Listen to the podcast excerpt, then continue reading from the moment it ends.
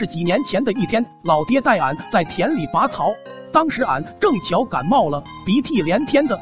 老爹看不下去了，叫我赶紧擤一擤鼻涕。我哪里会擤什么鼻涕？于是我使劲一吸。来来来，臭小子，我教你擤鼻涕。当时俺就惊呆了，还有这操作？于是俺学着老爹的样子也来了一下子。咋的了？没事，俺学会了，赶紧拔草。回家后，老妈做了西红柿炒番茄，让俺和老爹赶紧吃。俺俩不客气的大口吃了起来。吃到一半，鼻子又来感觉了，我熟练的随手一擤。孩子他妈，今天的西红柿炒番茄是不是盐放多了？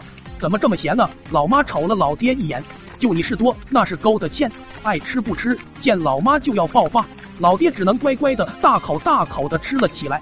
吃完饭后，我总觉得我擤鼻涕的精准度不太够，老是扔不到地上，这怎么能行？于是我来到外面开始继续练习。